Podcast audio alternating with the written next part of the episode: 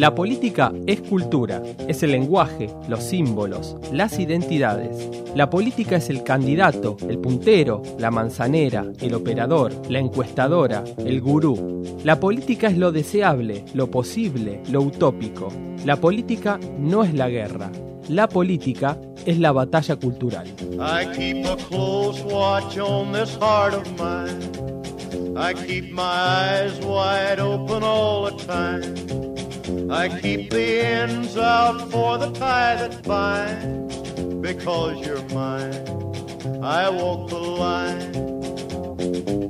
Bienvenidos a un nuevo episodio de Batalla Cultural, el podcast de revista Anfibia en el que hablamos de política y sociedad. Mi nombre es Martinale y en este capítulo vamos a hablar de la política pasional o la política emocional. Durante años, los analistas políticos despreciaron a las pasiones y las emociones que atraviesan a los individuos y a una sociedad en pos del análisis más racional o del cálculo económico que hace una persona a la hora de votar.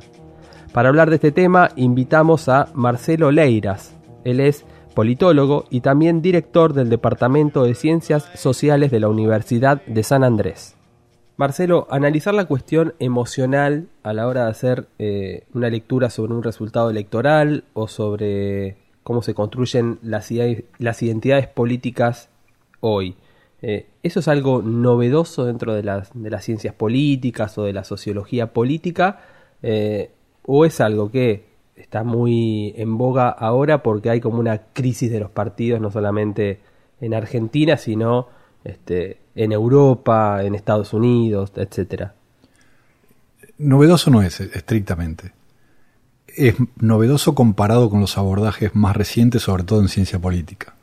En particular la ciencia política norteamericana, ¿no? que es la que yo conozco más y en la que me entrené.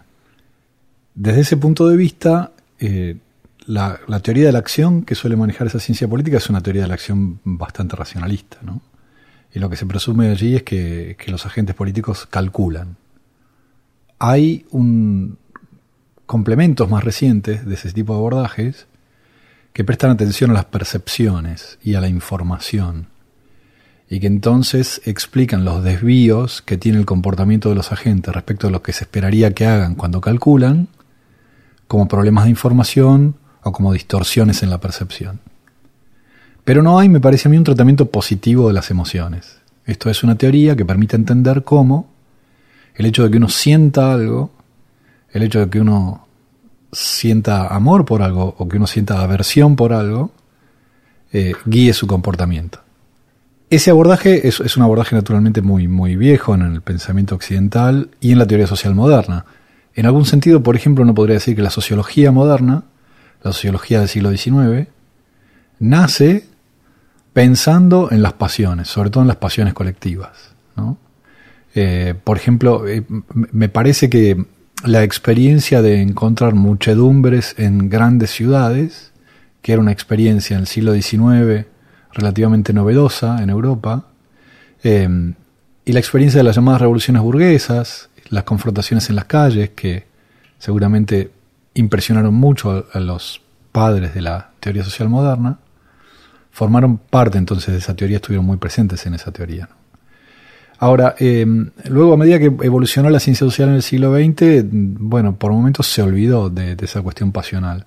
Pensaba hoy, por ejemplo, que em, el abordaje de las pasiones suele llamar la atención, o llamó la atención de las ciencias sociales en momentos de grandes crisis sociales y en momentos de grandes crímenes también. ¿no? Por ejemplo, la psicología social y la psicología política fue una de las líneas que trabajaron los analistas del nazismo. Eh, y uno de los trabajos psicológicos con componentes experimentales bastante parecido a lo que, hace, a lo que se hace ahora, importante del siglo XX, fue el famoso estudio colectivo sobre la personalidad autoritaria que coordinaron Adorno y, otros discípulos de la Escuela de Frankfurt. ¿Y este tipo de abordaje se abandona en qué época? ¿En los 70? Y, yo creo que, eh, bueno, hay un gran libro de Albert Hirschman sobre intereses y pasiones, que explica cómo, a partir del siglo XVIII, la teoría social con aspiraciones de generalidad se apoya en aquello que encuentra más firme como para elaborar una teoría general, que son los intereses. Mientras que las pasiones parecen más heterogéneas, parecen más volátiles, y entonces se parecen una base más, más débil sobre la cual construir teoría social, ¿verdad?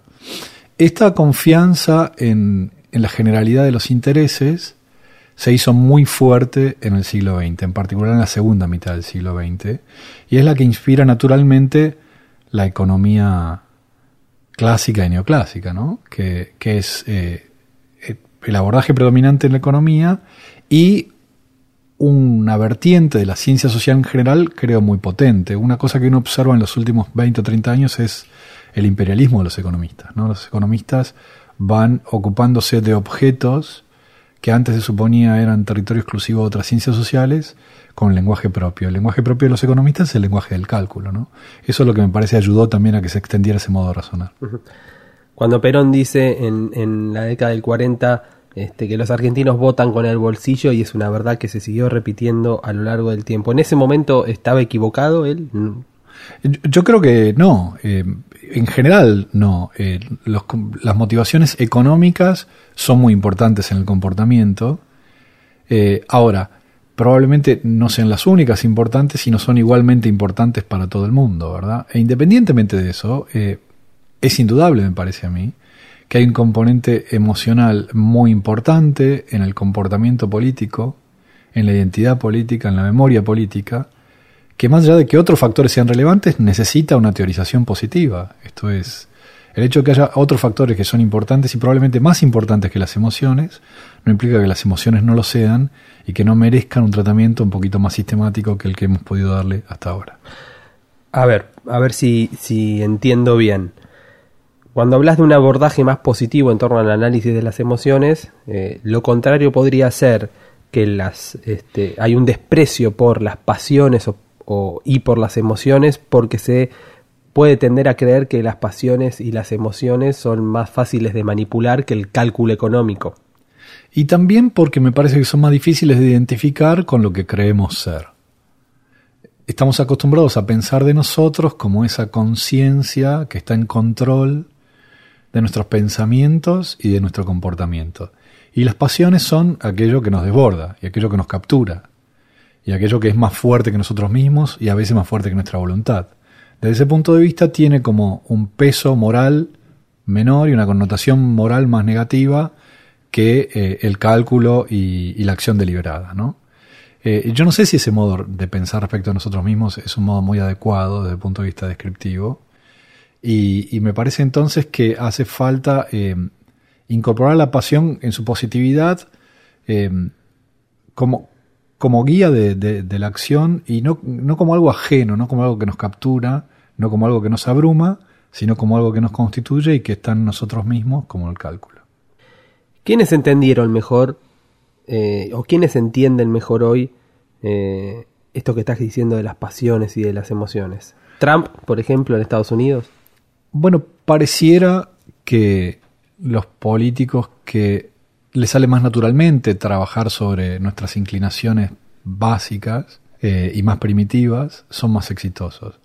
Pero no, no ocurre esto solamente con los políticos grandilocuentes, me parece que es una habilidad en general de los políticos la de conectarse con nuestra identificación a un nivel primario y a veces que inclusive uno podría decir prediscursivo. ¿no? Es algo que los buenos políticos hacen intuitivamente y que creo la teoría política reconoce desde el origen mismo, ¿no? Por ejemplo, hay, una idea que a mí me gusta mucho de, la teoría política clásica que es la idea de prudencia de Aristóteles, ¿no? Suena medio frívolo decir así, me gusta mucho la teoría de Aristóteles, pero quiero decir, es muy importante, ¿no? Bueno, pero la idea de prudencia, ese sentido práctico, no es el resultado de un cálculo. Aristóteles no lo pensaba así, ¿no? llamaba a, la prudencia del ojo del alma, bueno, es alguna de las traducciones. Eh, es como una especie de percepción. Yo diría entonces es una sensibilidad. Y esa sensibilidad del sentido práctico es una sensibilidad que los, buenos políticos y las buenas políticas tienen desarrollado en un grado superior al resto de la gente, ¿no? La capacidad de reconocer lo que corresponde hacer en una situación, o lo que conviene hacer inclusive en una situación, ¿no? A eso yo lo, lo llamaría pasional también. Ahora, el problema, uno de los problemas creo que tenemos, vos me preguntabas quién lo entiende bien esto. Estoy leyendo ahora, empezando a leer un poquito sobre emociones. Aquel que sabe de verdad psicología debe pensar que soy un chanta, ¿no? y probablemente estoy a nivel chanta en la lectura de esas cosas todavía. Em, pero lo que encuentro en estas lecturas iniciales es que nuestro vocabulario para describir las pasiones es sorprendentemente pobre. Por ejemplo, la psicología más experimentalista, una rama de ella, trabaja con eh, distinciones entre pasiones básicas que son este, muy em, categóricas, ¿no? Eh, miedo, asco, amor, terror. Y los abordajes de psicología experimental más recientes muestran un, como una gama de pasiones con distinciones bastante más sutiles, que son, por ejemplo, las que nos hacen apreciar a un buen actor o una buena actriz. A mí me parece que reconocemos un buen actor o una buena actriz cuando vemos a alguien que es capaz de expresar una emoción que es compleja, pero nosotros no tenemos un vocabulario que pueda designar esa emoción compleja, ¿no? Y entonces me parece que, la teoría en general, inclusive la teoría psicológica, tiene respecto de las pasiones como una insuficiencia conceptual, me parece a mí, como palabras que son más cortas que, el objeto que aspiran a, designar y sobre todo menos sensibles que el objeto que aspiran a designar.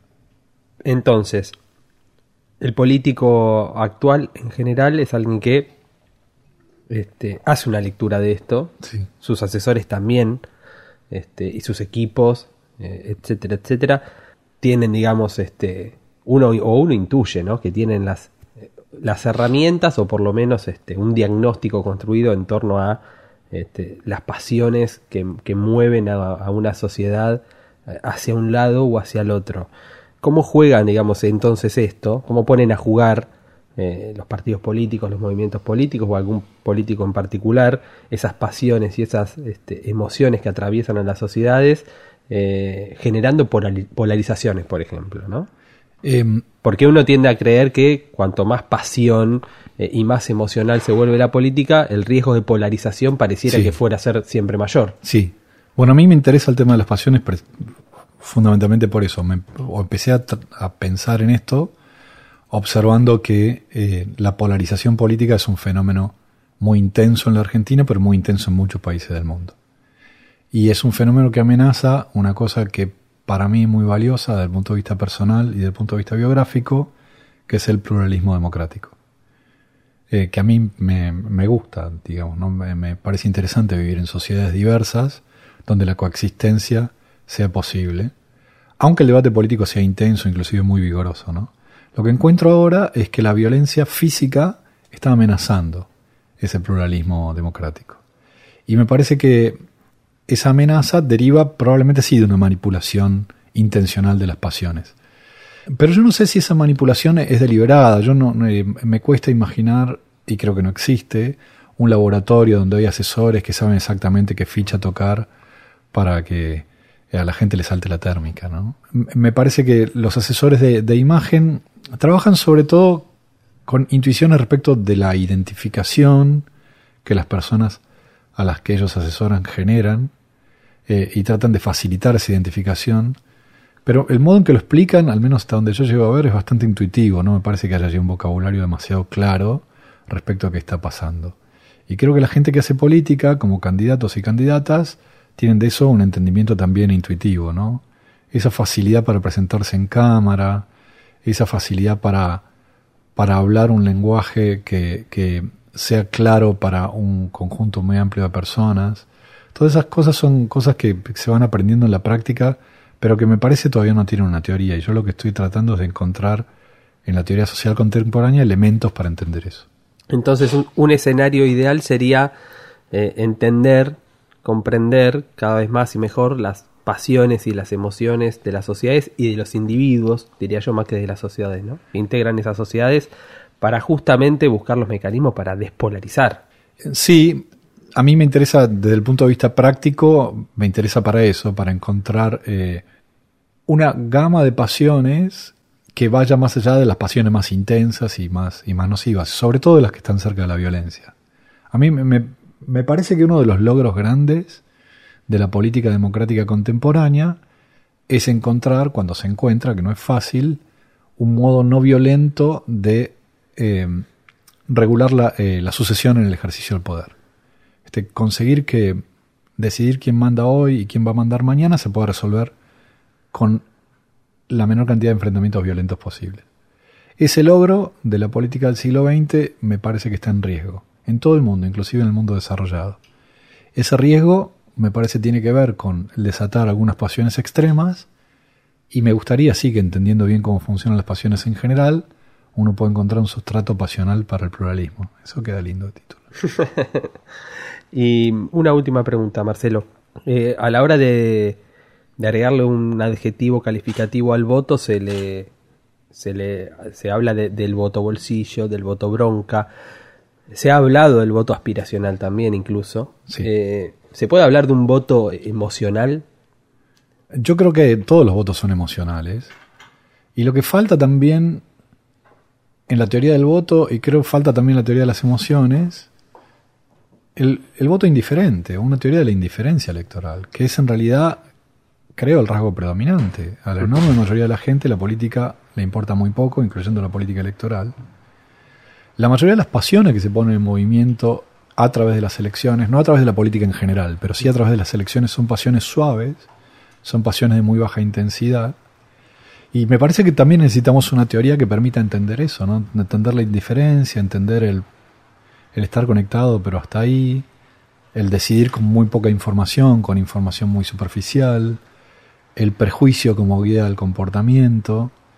Eh, todo eso no tiene un papel muy significativo dentro de la teoría política, al menos la que conozco yo, y me parece que es necesario para elaborar una descripción fiel de cómo funcionan las elecciones.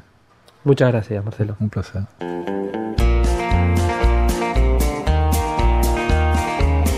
Recordá que podés escuchar todos los episodios de Batalla Cultural y Todo es Fake, los podcasts de Revista Anfibia, en Spotify, Apple Podcast y en tu aplicación favorita.